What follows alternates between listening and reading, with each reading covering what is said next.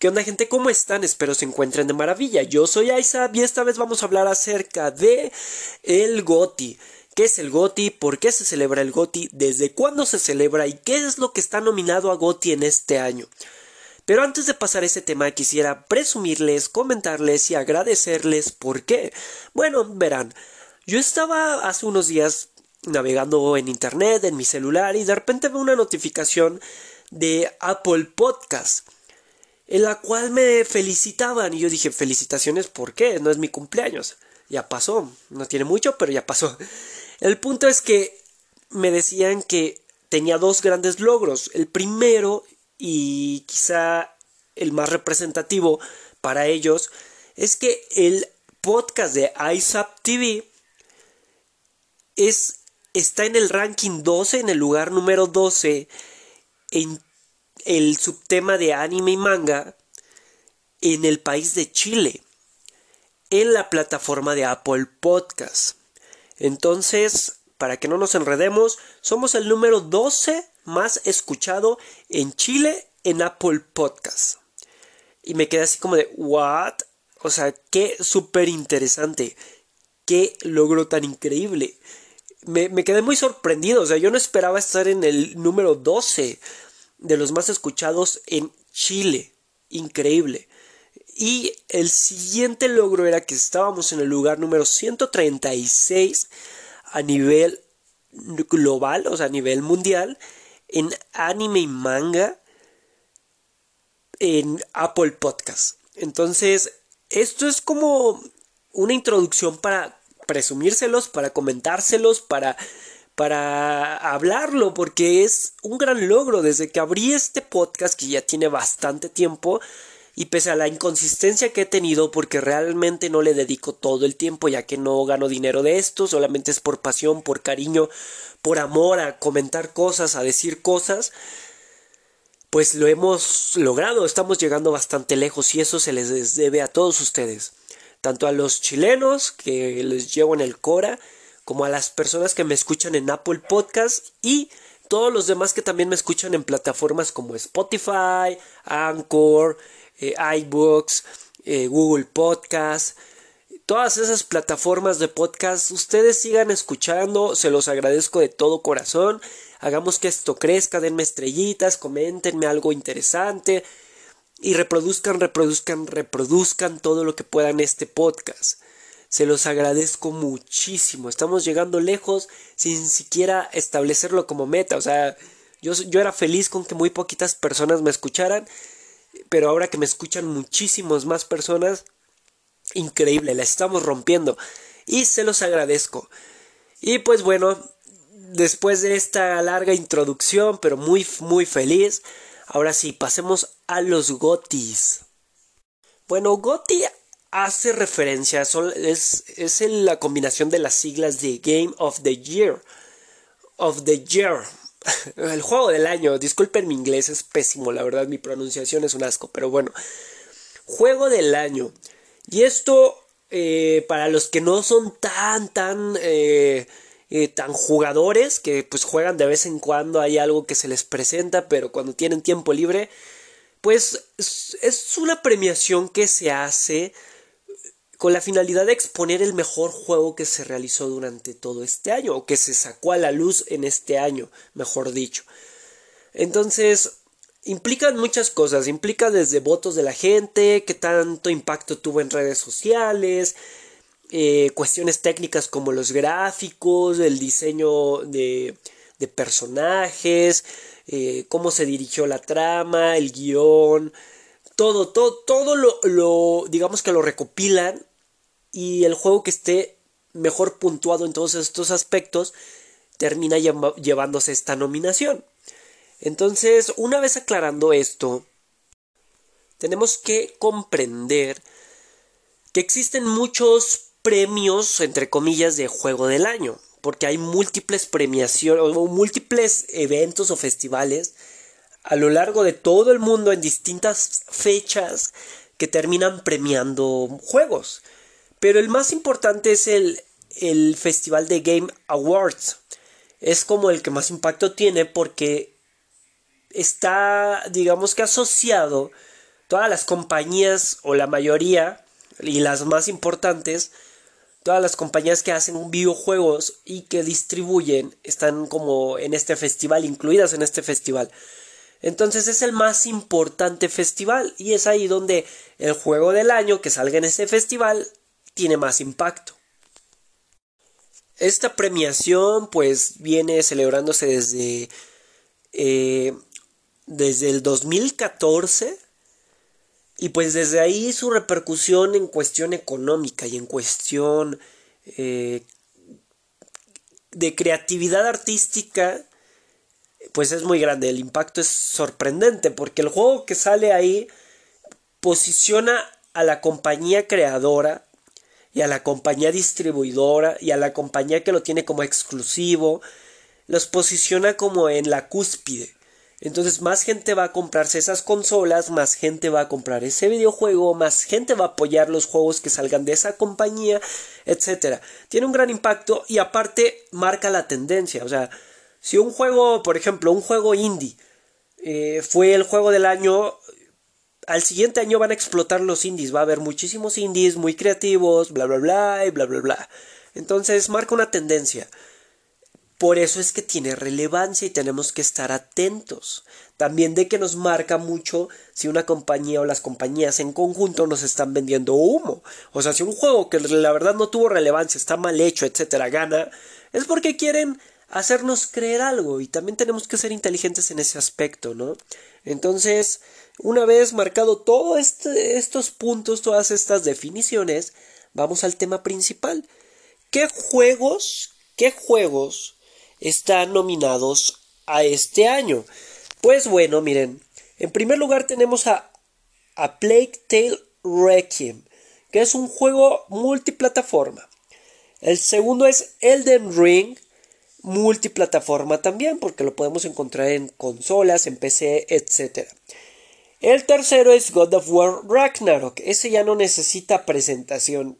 Todos hemos sabido y hemos visto los God of War desde el 1 en adelante y han sido una maravilla. Todos los conocemos, todos los hemos jugado, de segurito que sí, y todos los hemos disfrutado.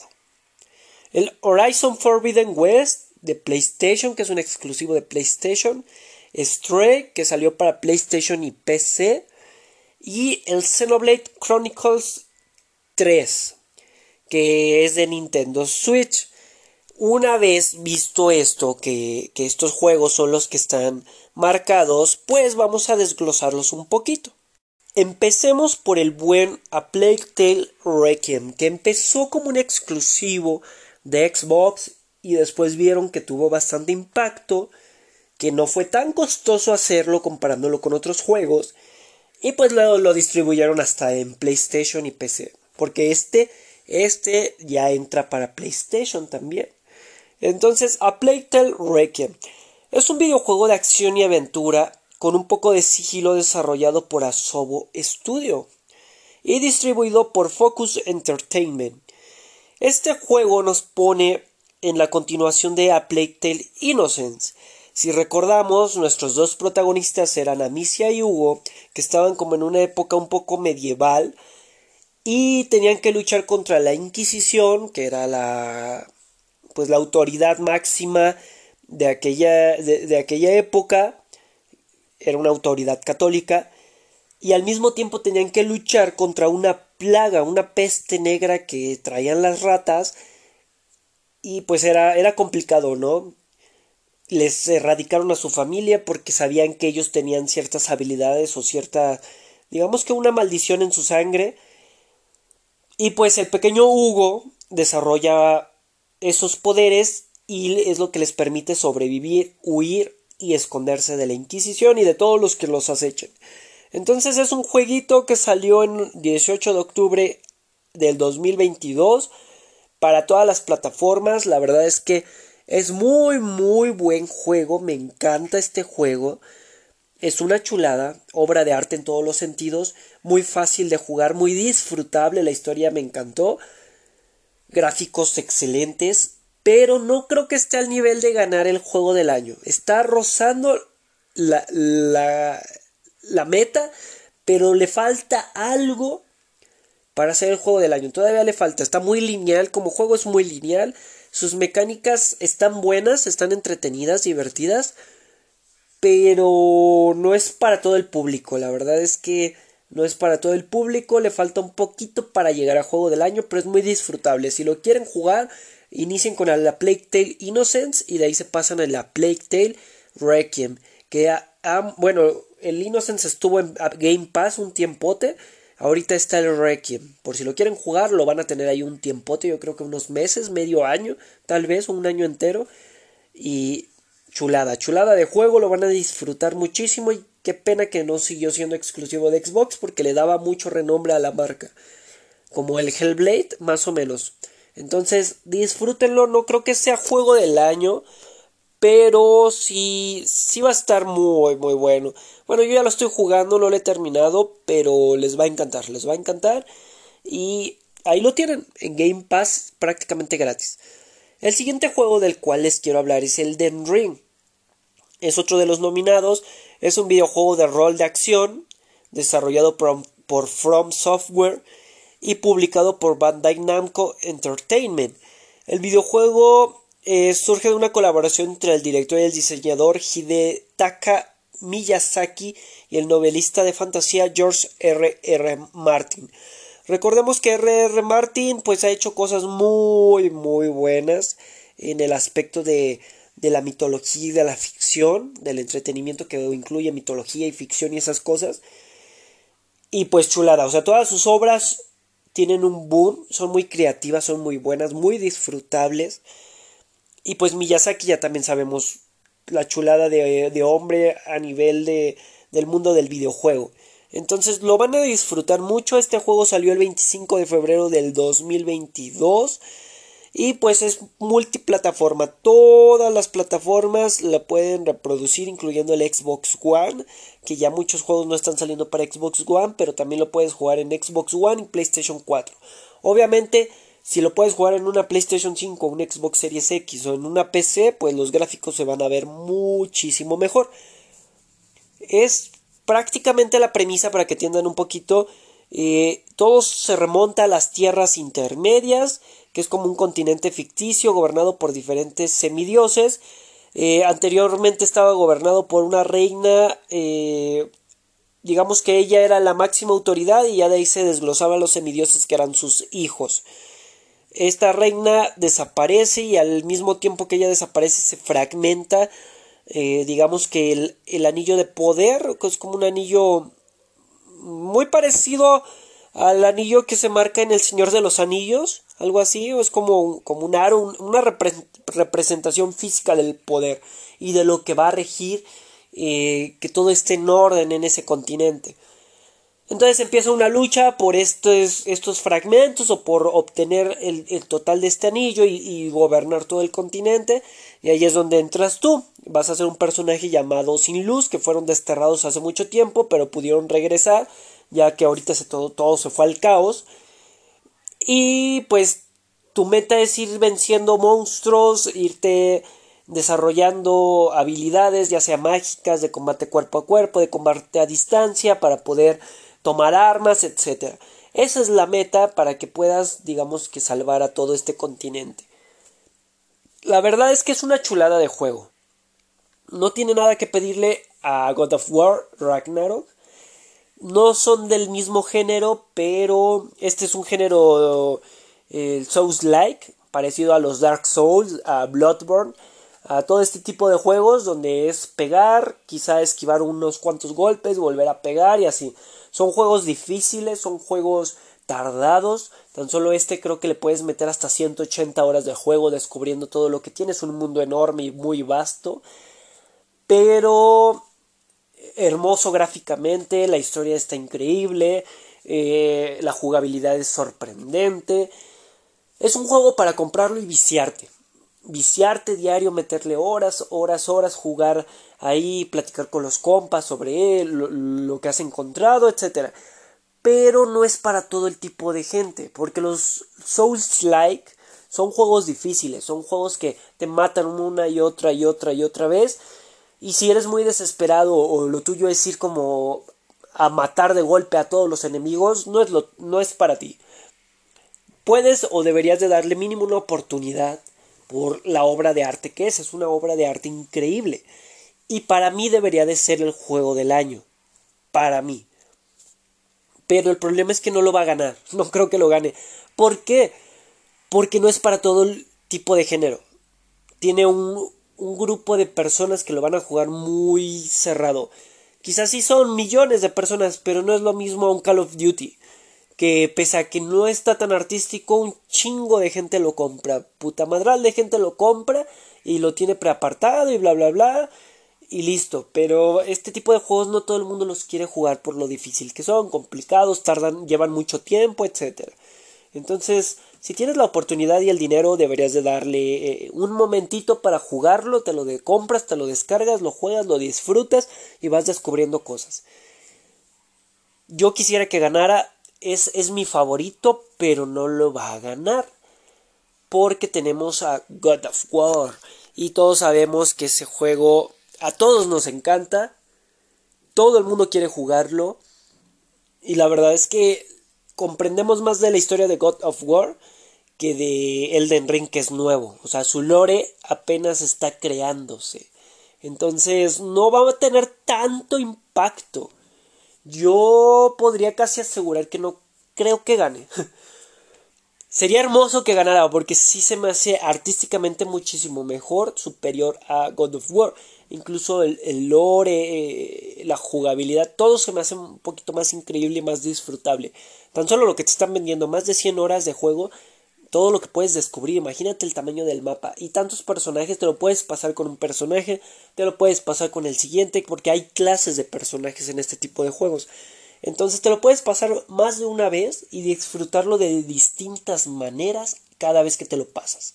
Imagínate, incluso ahorita hay como videos y podcasts y cosas así de gente que se lo pasó sin que lo mataran una sola vez o se lo pasó sin armadura, etc. Entonces están descubriendo mucho, mucho, mucho y pues increíble juego, increíble. Jueguenlo si no lo han jugado. Y ahora sí vamos con el God of War Ragnarok.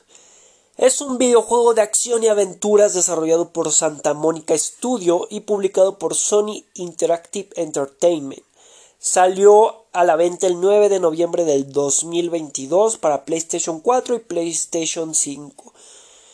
Y pues la verdad es que es la continuación del God of War del 2018. Es un juego increíble, el del 2018 ya de por sí era increíble. Es un juego muy bonito gráficamente, muy bien hecho. La historia está muy interesante, la verdad. Eh, el combate es frenético, tiene muchas luces, mucha, mucha explosividad. No es imposible de pasar como el, el Elden Ring, que es muy complicado. Este, pues al final vas con todo y matas a los enemigos. Todos sabemos cómo es un God of War. Sí hay cierta dificultad, pero no es imposible y es muy difícil que te maten realmente. O sea, el chiste es que vayas de forma lineal, eh, consigas ciertas cosas, hables con ciertas personas, venzas a ciertos enemigos y listo. Al final hay mucha cinemática y se disfruta porque la verdad es que no es una crítica. La cinemática es parte enriquecedora de, de lo que te está contando, es parte de su historia. Entonces, aplausos. Eh, es mi segundo favorito. Para mí es mi segundo favorito, pero va a ser el ganador. Yo siento que va a ser el ganador por el impacto que ha tenido. Incluso eh, todos los youtubers de, de, Elden Ring salió y si el primer día máximo dos días jugando, disfrutándolo. Pero fuera de eso, lo olvidaron. O sea, quizá lo siguieron jugando en privado, pero ya no le quisieron dar mucho en, en, en directo. Pero God of War aún hay gente que desde que salió eh, sigue, sigue, sigue y sigue jugándolo y y mostrando videos y fragmentos cortos. La verdad es que es una chulada, aparte de que eh, le da término a la historia de pues de los nórdicos, de, de este Kratos destruyendo dioses nórdicos y demostrando que él tiene más poder que ellos, más poder que Odín y que ha cambiado, porque muchos tienen esta crítica de es que Kratos eh, ya se volvió muy, muy nena, no sé qué, y, la, y no, o sea, al final tuvo un desarrollo de personaje, una evolución de personaje, mejor dicho. Eh, pasó de ser el hombre sanguinario que quería venganza a un hombre que lo perdió todo por buscar venganza. El único que le quedó es aprender. Aprender, reiniciar su vida desde cero y escapar eh, de su tierra natal para crear otra vida en otro lugar. Aquí el problema es que le siguieron jodiendo los dioses nórdicos, lo ven como una amenaza y le dicen, sabes que lárgate de aquí, güey, ¿qué haces aquí? Esto no es tu territorio, aquí no, no encajas. Y pues los tuvieron jode y jode y pues este güey explotó y, se los echó en... los mató. Pero está muy bueno, ves a muchos personajes de la mitología nórdica, eh, peleas muy buenas, historia interesante, con este Atreus que al final es el hermano de Thor y todo lo que corresponde al Ragnarok, que es el fin del mundo. Eh, está, está increíble, jueguenlo igual, si pueden cómprenlo, disfrútenlo, jueguenlo. Y si no tienen una PlayStation 5 para jugar o una PlayStation 4, pues mínimo vean algún gameplay, lo van a disfrutar mucho, mucho, mucho. Y pues, ¿qué más podemos decir de God of War? Yo les guardo mucho cariño porque los empecé a jugar en la adolescencia. Todos me los aventé y chulada de historia, chulada. El siguiente también es otro juego que pues es exclusivo de PlayStation. Es el Horizon Forbidden West. O también conocido como Horizon 2. Y bueno, es un videojuego de rol de acción, aventura y mundo abierto desarrollado por Guerrilla Games y distribuido por Sony Interactive Entertainment. Salió para PlayStation 4 y para PlayStation 5. Es la secuela de Horizon Zero Dawn. Que recordemos que Horizon Zero Dawn pues también fue un boom cuando salió todo el mundo lo criticó de forma increíble, movió, movió a todos los medios. Y pues el juego está protagonizado por Aloy, una joven cazadora de la tribu Nora, que viaja al oeste prohibido para investigar una misteriosa y mortífera plaga mientras hace frente a otros peligros. Su lanzamiento fue el 18 de febrero del 2022. Gráficamente es un juegazo. en cuanto a jugabilidad y a historia, no me agrada tanto. Realmente no tiene tanto impacto. No creo que se acerque a ganar el GOTY. Pero igual es muy disfrutable. Si pueden, cómprenlo. Si tienen el recurso. Si no tienen tantos recursos, no les recomendaría comprarlo. Mejor váyanse por algo más seguro como el Den Ring o el, el God of War Ragnarok. Pero pues ahí lo tienen, gente. Ese es el otro exclusivo de Sony que va a estar nominado. Y continuamos con mi, con mi tercer gallo, con primero Elden Ring, el segundo es God of War Ragnarok y mi tercer gallo, y que, lo, que lo voy a llevar en el Cora por muchas cuestiones, es Stray. Y pues bueno, para los que no conocen, Stray es un juego de aventuras desarrollado por Blue 12 Studio y publicado por Annapurna Interactive. Anteriormente conocido como HK Project. Eh, esto porque pues hay más veteranos de, de los juegos, entonces se quedan como Annapurna. ¿Qué es Annapurna? No, pues antes lo conocían como HK Project. Fue lanzado el 19 de julio del 2022 para todas las plataformas menos Xbox. Sí va a salir para Xbox, pero en el futuro, como dentro de un año. Por el momento es exclusivo de PlayStation y PC. La historia se centra pues en un gatito hermoso, callejero que está perdido en una ciudad llena de robots, un tanto cyberpunk la ciudad, la verdad.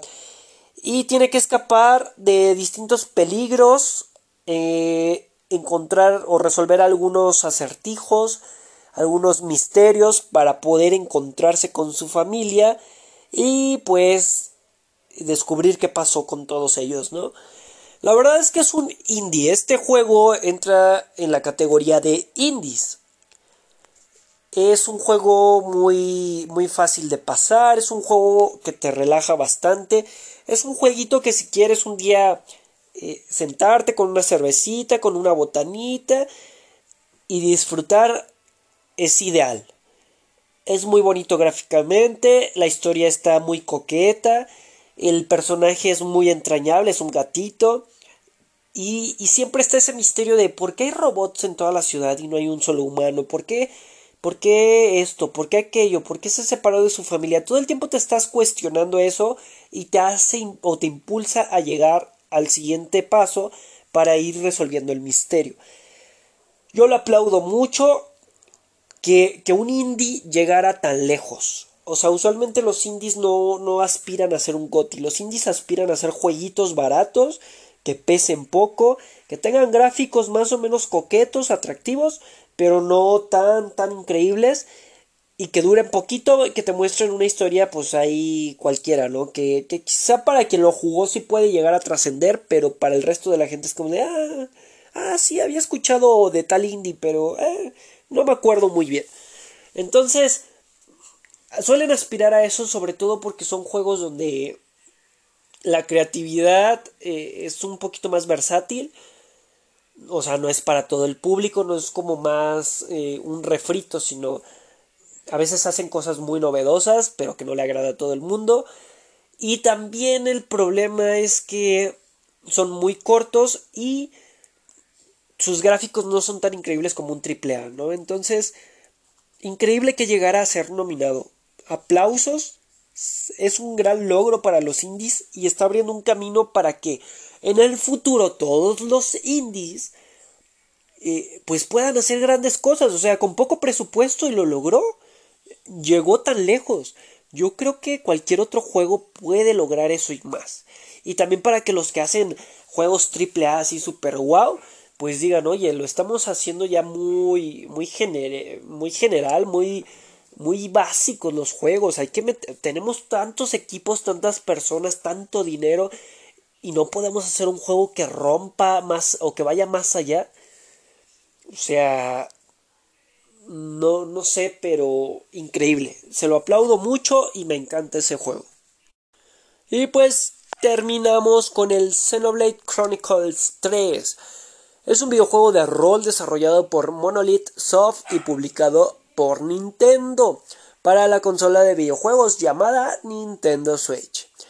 Y bueno, se trata de la cuarta entrega de los juegos Xenoblade Chronicles y fue anunciado durante el Nintendo Direct ah, por allá del 9 de febrero del 2002. Salió a la luz el 19 de abril del 2002 eh, su primer tráiler y ya fue lanzado a las ventas el 29 de julio del 2002.